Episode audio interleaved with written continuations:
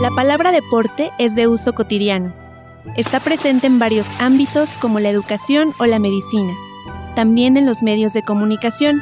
Pero, ¿cuál es el origen de este vocablo?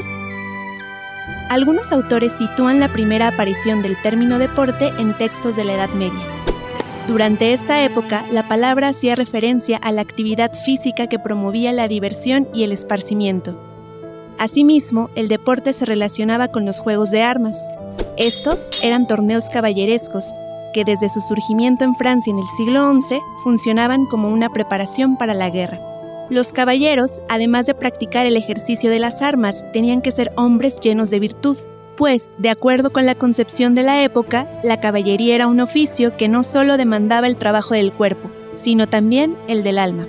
La crítica apunta que el primer texto de la literatura española en donde se recrean los juegos de armas es el poema de Mio Cid, escrito aproximadamente entre 1201 y 1207. Dicho texto cuenta las hazañas épicas de Rodrigo Díaz de Vivar, caballero feudal distinguido por su honor y su destreza física. Los siguientes versos pertenecen al poema. Los que iban mesurando e llegando delante, luego toman armas e tómanse a deportar.